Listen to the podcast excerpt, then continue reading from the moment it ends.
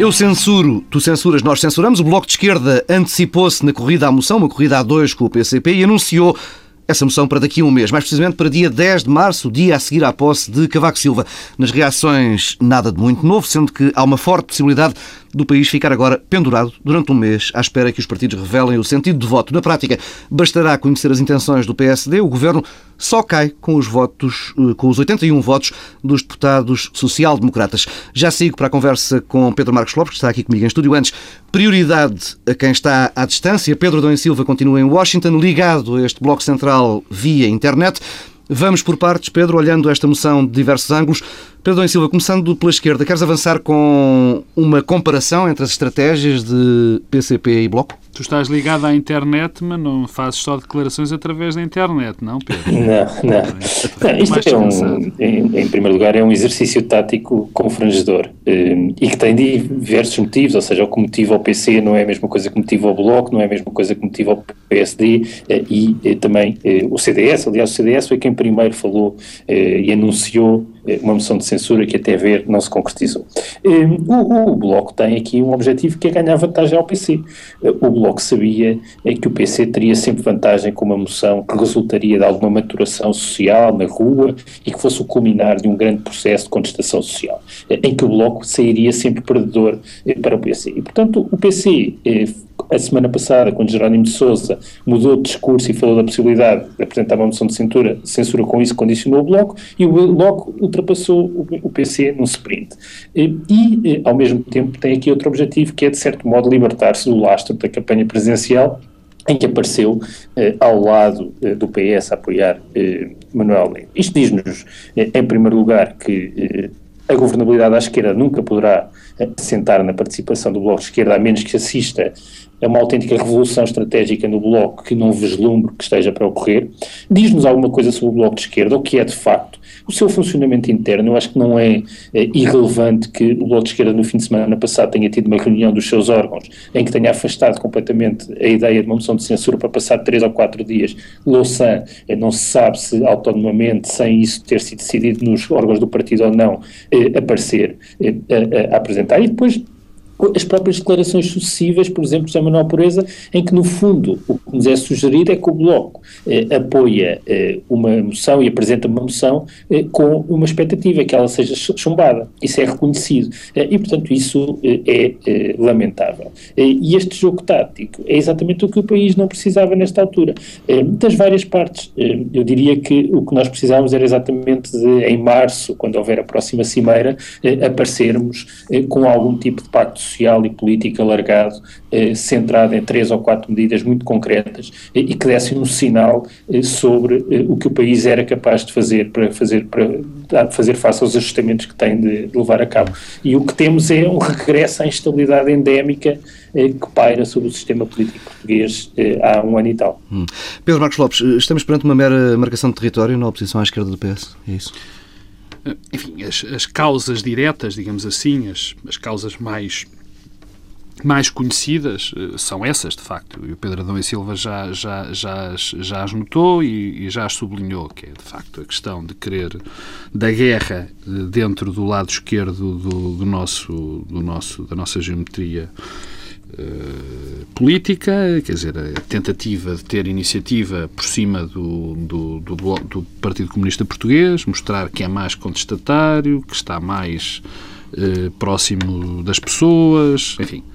Há essa dimensão, há evidentemente a dimensão também de, querer, de se querer afastar do PS depois deste, deste, destas eleições presidenciais, apesar de que mesmo aí eu, eu, eu não consigo entender, porque não percebo porque é que o Bloco de Esquerda se sentiria obrigado a demarcar-se do Partido Socialista depois daquele resultado eleitoral. Uhum. Eu acho que ninguém no eleitorado, no próprio eleitorado do Bloco de Esquerda, percepcionava o Bloco de Esquerda como um aliado neste momento do Partido Socialista. Portanto, acho que não faz mais, muito sentido.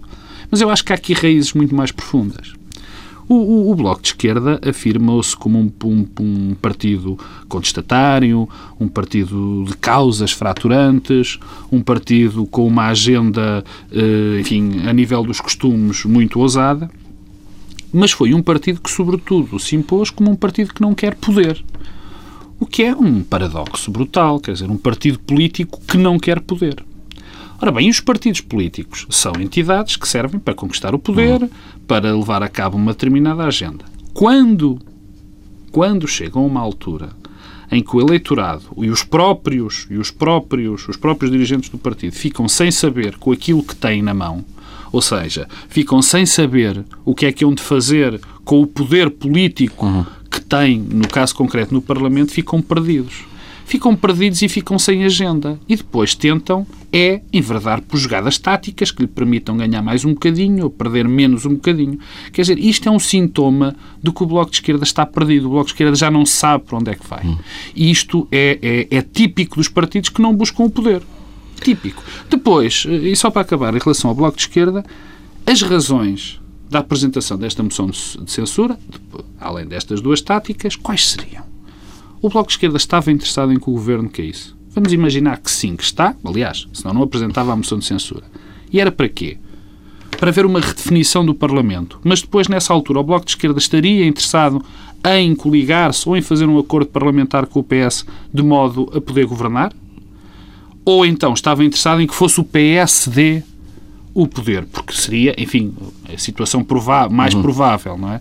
Quer dizer, portanto, há aqui uma, uma, uma, uma indefinição absoluta e que é, de facto, ainda hoje, hoje não, eh, peço desculpa, ontem eu ouvia na, na, na TSF alguns militantes do Bloco de Esquerda eh, eh, perdidos, digamos assim, indignados com aquilo que estava, que estava a acontecer, que, que estava a acontecer no Bloco de Esquerda.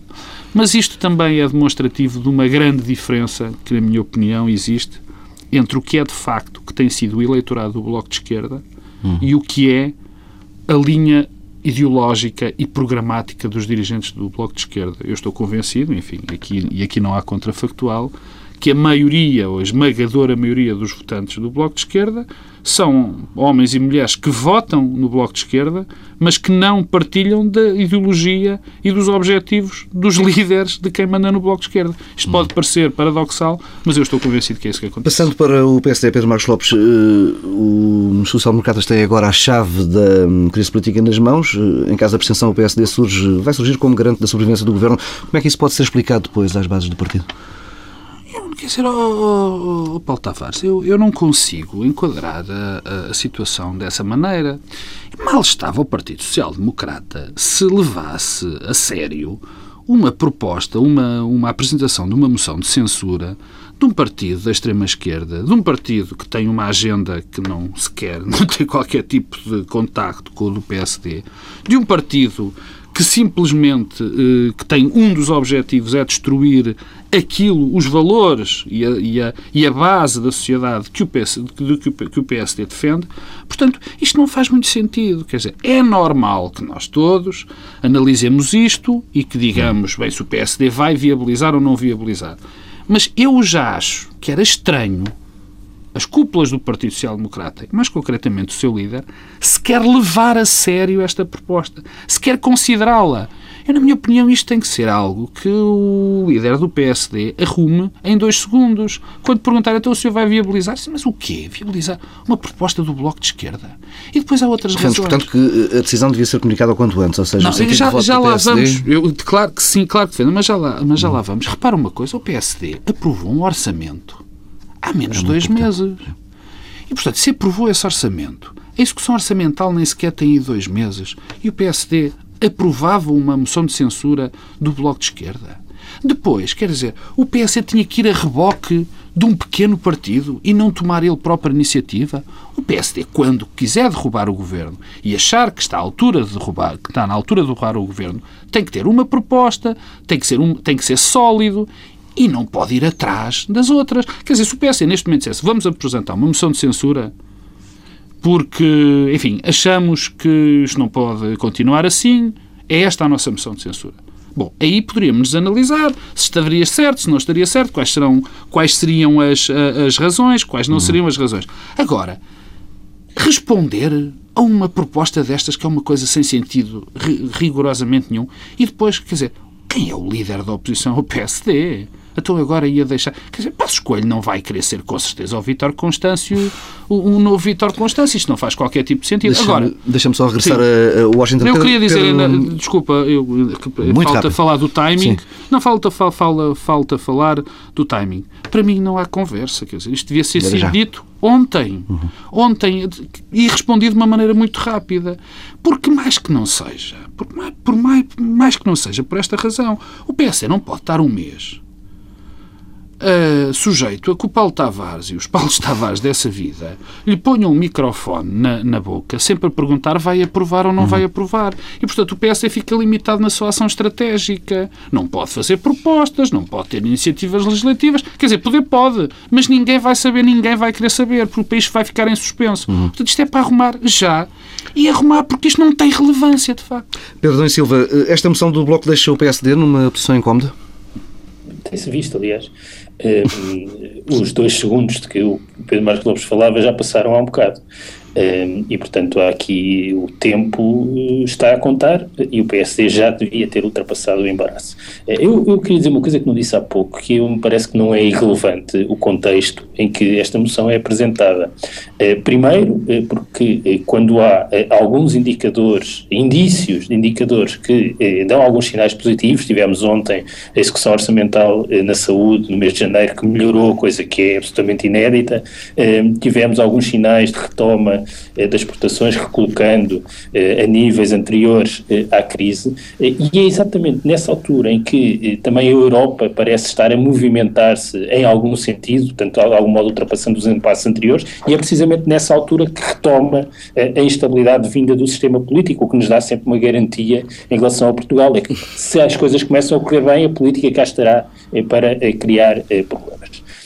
Há um problema que é o timing. É evidente que o PSD já devia ter fechado a porta a esta moção, porque enquanto não o fizer, por um lado, fica sem capacidade de marcar a agenda, eh, fica limitado no exercício da liderança da oposição e, por outro lado, expõe eh, as dissensões internas em torno do que fazer.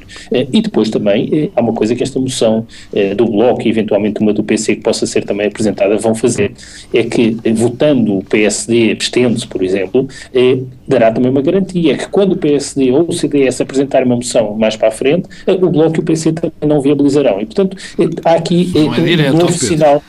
Veremos, veremos. Pode haver aqui um novo sinal de que eh, o governo não cairá através de uma moção de censura. É evidente que isto é um embaraço para o PSD. Eh, Passos Coelho não tem nenhuma vantagem em sugerir, eh, em, em, perpetuar esta situação, tem pelo contrário sugerir que é líder da oposição e um primeiro-ministro em potencial e, portanto, não pode estar a falar de cenários políticos. Aliás, há um problema não apenas em Passos Coelho, mas em todas as figuras de, de proa do PSD, é que estão sempre a cenarizar, eh, que é algo que, na verdade, deve ser deixado aos comentadores. Eh, eu não estou com medo que devolva eh, trabalho, eh, não é isso, mas um candidato a primeiro-ministro e um partido que quer ser governo não cenariza. Portanto, propõe alternativas e, e constrói alternativas mesmo que não as proponha. Eh, e é isso que o PS devia estar a fazer. E o que vive, eu gostava, quer dizer, o Pedro Passos Escolha esta semana falou em esquizofrenia política eh, e, na verdade, o PSD vive em esquizofrenia política. O José Pedro Aguiar Branco, aí numa entrevista contigo, Paulo Tavares, disse que não havia problema nenhum em que se votasse uma moção de censura, e disse já e que era do interesse uhum. nacional. Sim, mais, mais do interesse do partido ele falava de que se avançasse já para essa solução, que eh, era a única forma do PSD ter um governo forte e duradouro. Pois. Mas estávamos pois. no nosso processo político, não, não existisse gente dentro, dentro, dentro de cada um dos grandes partidos que dissesse exatamente o Bom, diferente da, da, direção, não Sim, é? O claro, estamos, pronto. Uh, Miguel Relvas acho que é o porta-voz do PSD e agora tem um entusiasmo próprio de quem fala eh, com teleponto todas as semanas ou várias vezes por semana, eh, disse que o PS estava à espera de um momento político. Depois Nogueira Leite eh, julgo também é uma figura de proa do PSD, não são segundas figuras propriamente, diz que tem receio da perpetuação do poder de José Sócrates, mas também acha que não se deve fazer cair o governo já. Ou seja, estamos no, no, na discussão do cenário, do momento da oportunidade política, que é exatamente o que não era necessário, é exatamente o sinal que não devia ser dado. Mas eu também eu julgo que é o sinal que não devia ser dado também pelo PSD. O PSD tinha interesse eh, em afastar-se desta disputa eh, dos cenários, eh, porque há aqui também um problema adicional.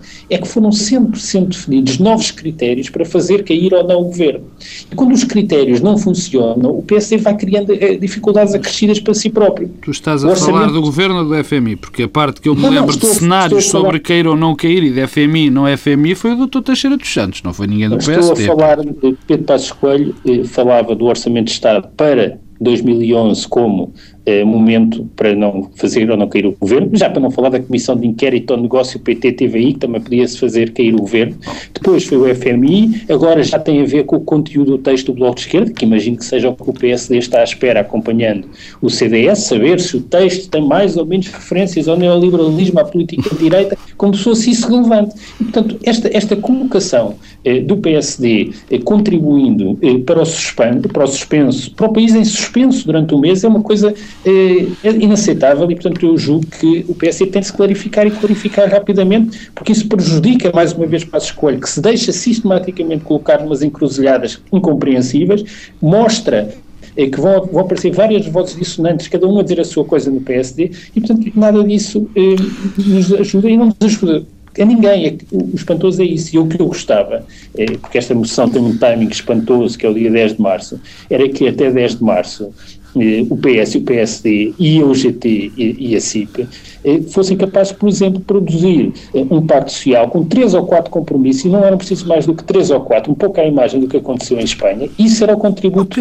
positivo para o país. Eu... E, e temos uma discussão sobre moções de censura. Bom, eu, eu de facto, quer dizer, há aqui várias, várias coisas que eu não posso, não posso discordar, mas primeiro, esse tal pacto foi assinado aqui atrasado, em dezembro, foi o orçamento que o PSD viabilizou e que eu saiba não está a ser inviabilizado por nenhuma ação do PSD. Portanto, eu não estou a ver, quer dizer, necessidade de mais tipos eh, de acordo.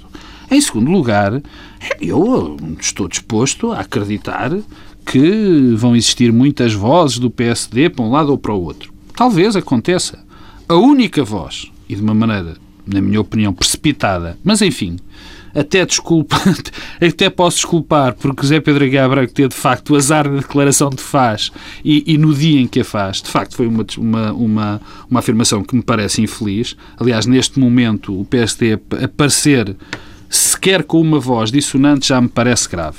Mas tudo o resto, ainda ninguém falou deste cenário. A única pessoa que falou deste problema foi Miguel Macedo a dizer que estavam a ponderar. O que eu acho que deve ser ponderado. Hum. Deve ser respondido e não, não, não, e não volto atrás com a minha palavra, devia ser respondido anteontem, devia ser respondido dois minutos depois. Essa é a minha opinião, por todas as razões que já dei. Agora, há aqui um que de facto, quer dizer, no Miguel Relvas, a única coisa que o Miguel. O, o, o problema é de, de, quem quiser interpretar mal o que o Miguel Relvas disse. Miguel Relvas disse, não teve uma frase feliz, mas disse que estava à espera do momento. Não, é verdade, não teve uma frase feliz, estava à espera do momento. Bom, todos os partidos, desculpa, não, não, todos os partidos do mundo que vivem em democracia estão à espera do momento para ir para o poder, valha-me Deus. É? Quer dizer, ó oh, Pedro, com certeza oh, que está... Não é, o, não é o momento para ir para o poder, é o momento para derrubar um partido que está Oh, Pedro, como tu sabes, não é possível, não é, não é possível ir para o governo sem derrubar o governo, não, não é? Não, acho que é uma coisa que são as eleições eh, no fim... Claro! Claro, mas quer dizer, em democracia tem que se derrubar o governo, depois... Não, é, não... Estamos a falar de eleições eh, no final de legislaturas, eh, porque tudo o resto é cenarizar sobre crises políticas. É, é legítimo, mas é regulador. Claro, não, é... eu não, eu não percebo, quer dizer, a legitimidade, a legitimidade em, em democracia é perfeitamente legítimo aos partidos lutarem por atingir o poder, seja no dia das eleições, seja antes das eleições. Isso é legítimo e é absolutamente normal. E há uma conversa que, que, que se vai instalando na, na, na sociedade portuguesa e no ambiente político. Atenção, não se pode dizer nada contra o governo. E isso casa bem depois não. com a defesa Isto do interesse nacional? Ah, oh, oh, oh, oh, oh, Paulo Tavares, o interesse nacional, o interesse nacional é tu tens uma visão do interesse nacional, o PSD tem uma visão do interesse nacional, o PS e o Governo têm outra visão do interesse nacional. Quer dizer, nós não temos aqui ninguém que tenha o monopólio do interesse nacional. Vamos lá ver se a gente se entende.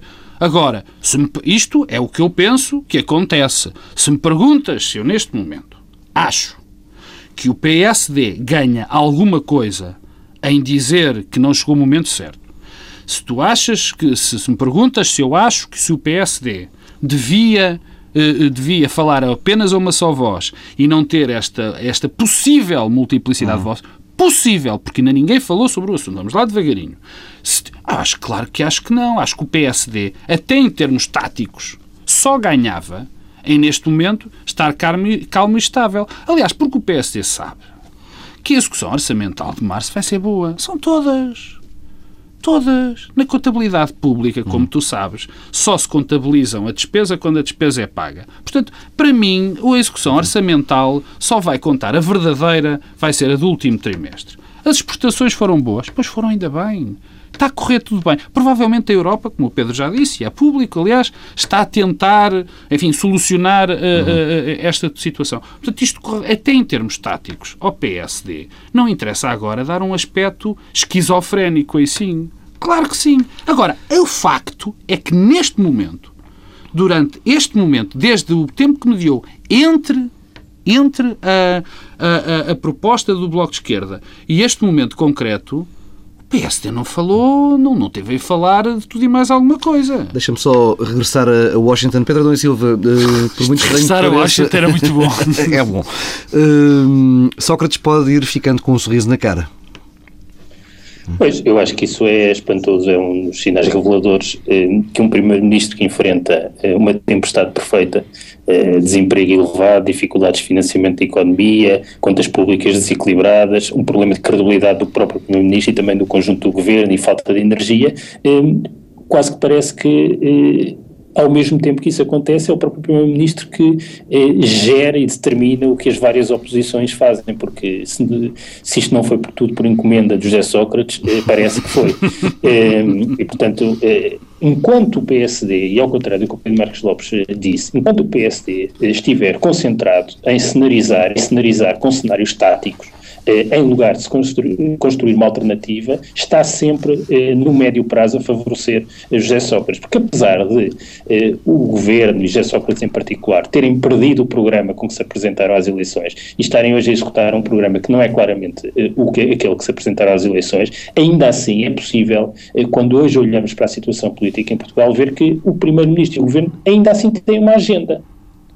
Eh, esta semana, por exemplo, com todas as iniciativas relacionadas com, com, com, com os setores exportadores ao mesmo tempo que eh, os restantes países têm, partidos têm como agenda uma disputa tática. Eh, e o PSD não tem interesse nenhum em envolver-se nisto e peço imensa desculpa, não é uma questão de interpretação. Eh, as declarações sucessivas de Miguel Galvas nesta semana, por exemplo, aquela conferência de imprensa que eu dei ao trabalho de, assistir integralmente eh, eh, a declaração de Miguel Galvas na conferência de imprensa esta semana, no dia do Congresso das Exportações, são contributos péssimos para a afirmação do PSD. E a hesitação tática, que é isso que está a acontecer, é um péssimo contributo para a afirmação do PSD. E, mais uma vez, Passos Coelho coloca-se numa encruzilhada apenas por responsabilidade própria. E isso não tem nada a ver com querer chegar ao poder, disputar o poder, saber se vai haver eleições, se não vai, se constrói uma Isto é um exercício tático e quando os exercícios na política as afirmações são puramente táticas, isso fragiliza quem se afirma assim. Pedro, já que estamos em série, já que estamos em série de exercícios, eu peço também um exercício. Mas quantas vezes é preciso o, o Pedro Passos Coelho dizer que eh, tem que se deixar o governo governar. Quantas vezes é preciso ele dizer que o governo está eh, perfeitamente, com toda a legitimidade para fazer a sua governação? Quantas vezes é preciso ele dizer que é, o governo tem que cumprir o seu programa? Quer dizer, porque a dada altura parece que nós pomos palavras nas bo na boca do líder do Partido Social Democrata. Quer dizer, a única pessoa que falou sobre isto, que disse uma palavra, foi Miguel Macedo, que se referiu concretamente a este assunto. O Pedro Passos Coelho, em Paris, disse que não queria abordar no exterior uhum. problemas disso, mas achava mal esta esquizofrenia. Quer dizer, esta esquizofrenia eh, política que estamos a viver. Quer dizer, eu, eu, então, eu tento... eu tento... Então, eu interpretei, sou muito sincero, eu interpretei essa declaração de Pedro Passos Coelho sobre a esquizofrenia política como uma desautorização ao porta-voz do PSD. É a única interpretação possível, porque o porta-voz do PSD, no mesmo dia ou na véspera, com os fusos horários, eu perco um bocado o ciclo, eh, eh, disse, estamos à é político. Queres que eu responda? É muito provável que sim. É muito provável que sim. Eu também, eu também tenho, eu também me pareceu que o Pedro Passos Coelho provavelmente não terá ficado muito contente com aquele erro de português, com aquele erro na declaração de, de, de, Miguel Relvas. É provável que sim. Mas, mais uma vez, e ainda bem que o, que o sublinhaste, mais uma vez então se prova que Pedro Passos Coelho tem sido basicamente coerente naquilo que tem dito. Eh, Miguel Relvas correu-lhe mal. Correu, de facto, correu mal. Vamos avançando para outro tema. Esta semana, Cavaco Silva vetou o primeiro diploma do governo desde que assumiu funções como Presidente da República. Trata-se de um decreto-lei que previa a alteração pelos farmacêuticos de hum, prescrições de medicamentos de marca por medicamentos genéricos, uma medida eh, com que o governo contava hum, poupar este ano cerca de 250 milhões de euros. Eh, a pouco mais de um mês da posse para o segundo hum, mandato, a coabitação entre Belém e São Bento parece ter azedado. Pedro Adão e Silva, este pode ser um primeiro sinal de falhas na concertação entre Pedro Silva Pereira e Nunes Liberato? Pois é possível. Eh, resta saber se está aqui, estamos perante uma tendência ou apenas eh, um ainda, episódio. Ainda é cedo, não é? Não, é porque é assim, se nós lermos este veto na sequência da crispação da campanha eleitoral para as presidenciais, na sequência do discurso de vitória de Cavaco Silva, na sequência do artigo, eh, faz hoje uma semana, de Blanco de Moraes, que é consultor do Presidente da República, no Expresso, eh, sim, é uma tendência. Eh, mas eh, a verdade é que também tudo, hoje em dia em Portugal, eh, na agenda política, é ultrapassado pela voracidade dos acontecimentos. Eh, já ninguém praticamente está a falar do veto ao Presidente da República, depois do que se passou é no debate quinzenal. E, portanto, isso é sintomático do, dizer, do Estado em que está, do sinal eh, que o conjunto dos atores políticos dão eh, para os portugueses, e acho que, aliás, isso explica mais sobre o desajustamento eh, crescente entre os portugueses e os partidos e a classe política. São estes episódios que explicam esse desajustamento muito mais do que alterações ao sistema eleitoral e à lei dos partidos e saber se há círculos uninominais e se devem ser 180 ou 185 deputados. São estas coisas que degradam a relação das pessoas com os partidos. Eh, porque as pessoas não toleram estes exercícios táticos completamente que servem também para esconder a vacuidade programática em que os partidos andam, andam entendidos. Mas quanto ao veto do Presidente da República, este veto tem algumas singularidades. Bem, primeiro, eh, não remete para nenhuma clivagem ideológica eh, profunda e marcada, ou seja, como acontece com os vetos em relação eh, a, leis da Assembleia da República que têm a ver com os temas dos costumes, por exemplo. Também não é eh, um aspecto eh, muito central da governação, no sentido em que eh, não estamos a falar de uma alteração ao Código do Trabalho ou de, de uma lei que tenha tido grande visibilidade da discussão pública anterior. eu confesso que dei pouca importância à discussão que ocorreu quando esta quando este diploma foi aprovado, e não me parece que a sua aprovação tenha sido algo muito marcante na agenda política. E, portanto, isso diminui o peso eh, deste desvento. E depois há muitas dúvidas legítimas sobre o conteúdo do diploma. Eh, eu confesso que, em primeiro lugar, isto serve para revelar uma tensão, e uma tensão que assenta sempre na gestão de interesses contraditórios, nas reformas de saúde, em que, para além dos problemas da despesa e da receita que há em muitas áreas das políticas públicas, há aqui um conjunto de agentes com muito poder e que têm interesses contraditórios. Os médicos, as indústrias farmacêuticas e as farmácias. E, portanto, eh, isto é particularmente complexo e este, este diploma expõe eh, essas contradições e esses problemas. E eu digo com muita sinceridade, e eu digo eh, que há ganhos eh, se a prescrição dos medicamentos for feita segundo o seu princípio ativo, mas a segurança tem de estar eh, garantida. E eu tenho muito receio eh, que, se que haja uma transferência e que se transfira essa competência de quem vende medicamentos, o farmacêutico, no fundo é um interessado na venda, e deixando que isso pertença ao especialista e ao médico eh, qual é o medicamento exato a dar ao doente. Eu tenho receio eh, em relação a isso e, portanto, há aqui dúvidas e que têm também a ver com a capacidade do Infarmed, por exemplo, fiscalizar de facto eh, as substâncias ativas que estão em cada medicamento, não sei se ela existe, e de modo eh, permanente e continuado. E, portanto, eh, eu acho que isto é um bom tema eh, para, de facto, que seja repensado, mas que também que seja repensado em tempo útil, porque é preciso continuar as poupanças na saúde, sob pena dos desequilíbrios orçamentais se acentuarem. Pedro Marcos Lopes, temos aqui um cavaco 2.0? Não, primeira questão substancial, eu, eu também, perdão, eu, eu tenho a opinião de que o Cavaco fez muito bem em ter vetado, por variedíssimas razões, mas hum. penso que não, não quero gastar muito do meu tempo a analisar isso, só, só quero referir que há valores uh, que têm que ser sobrepostos, que se têm que sobrepor às questões meramente, uh, meramente financeiras. E esta transferência do poder, por muito que os princípios ativos sejam iguais, esta transferência do poder do, do médico para o farmacêutico entre outras questões, a questão da receita eletrónica, que também é uma questão que não estava resolvida, houve aqui nitidamente uma precipitação do governo uh, neste diploma. Mas, enfim, uh, passemos à frente e tentar ter alguma, alguma leitura política sobre este assunto.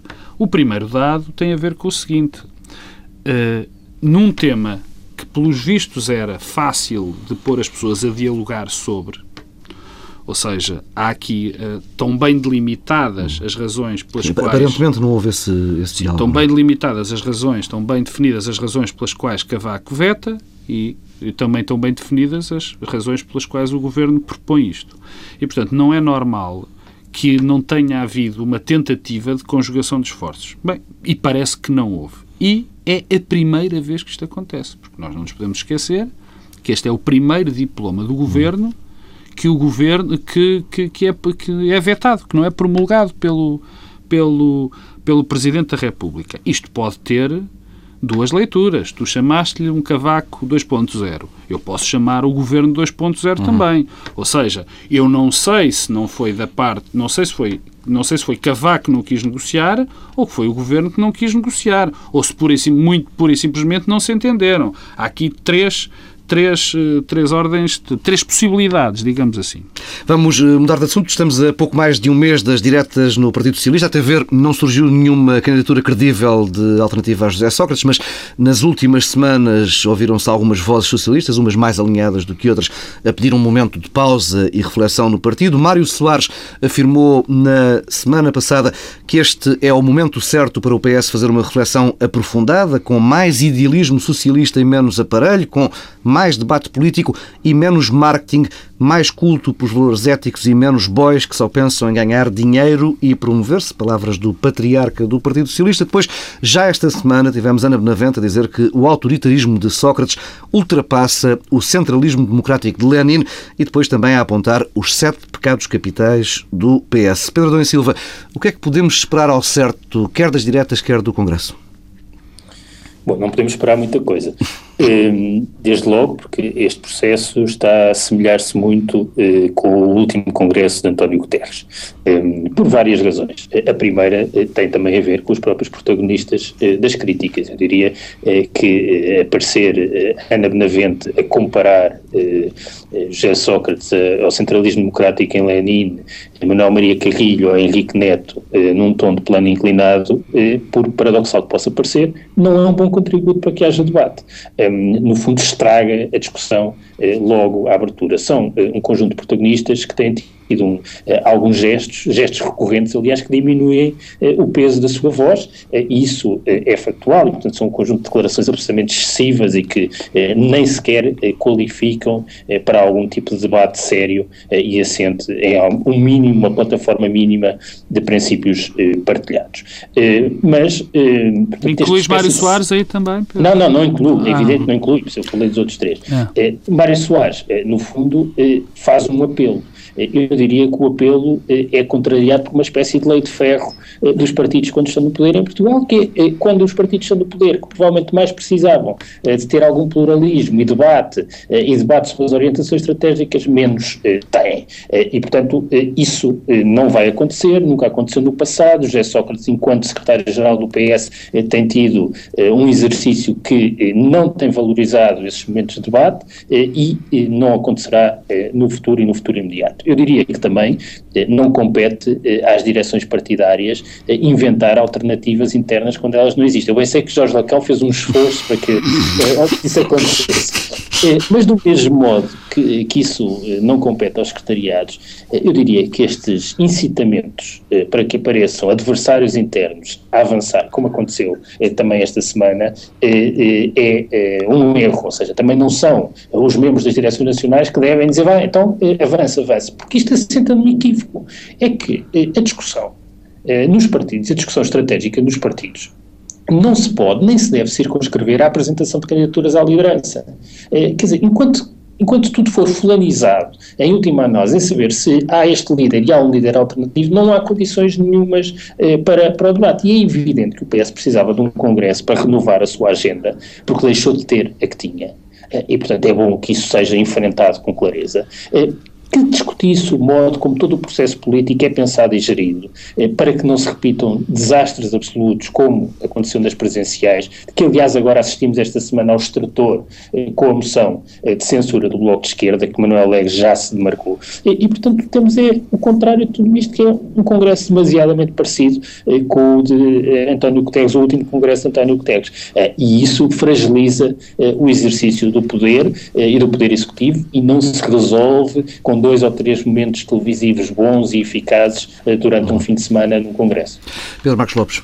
Eu não dou também, enfim, não dou grande valor uh, às, aos comentários da Ana Benavente e de Manuel Maria Carrilho, como também não dou a Capolas dos Santos, não é? Uhum. Capolas dos Santos veio, veio, também com afirmações, no mínimo, enfim, uh, lamentáveis. Portanto, tanto de um lado como do outro, não me parece que que, que, que sejam coisas sequer dignas de registro. Uhum.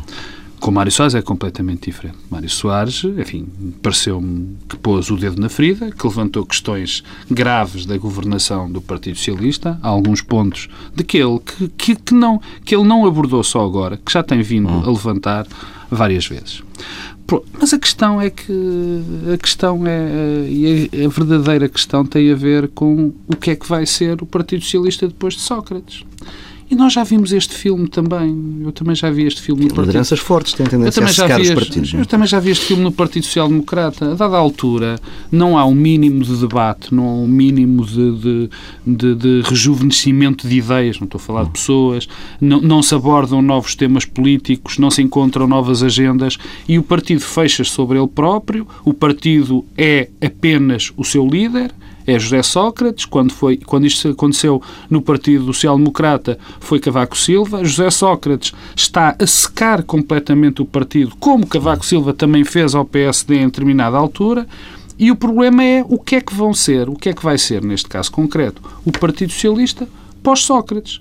Porque Sócrates deixa um vazio completo em termos ideológicos, por exemplo. Porque o, o, o José Sócrates, entre, entre muitas coisas que fez de mal e outras que fez de bem, mas concretamente no Partido Socialista, desformatou completamente. Realinhou.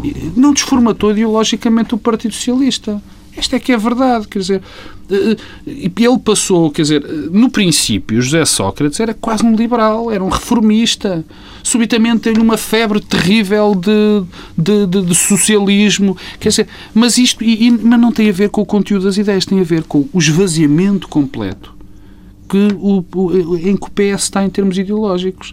E não é só em termos ideológicos. E, e o problema é o, como dizia o filme, o day after. O que é que vai ser do PS depois deste Congresso? Bem, teremos muito tempo para falar desse assunto. Fica por aqui esta edição do Bloco Central. Regressamos na próxima semana, à mesma hora.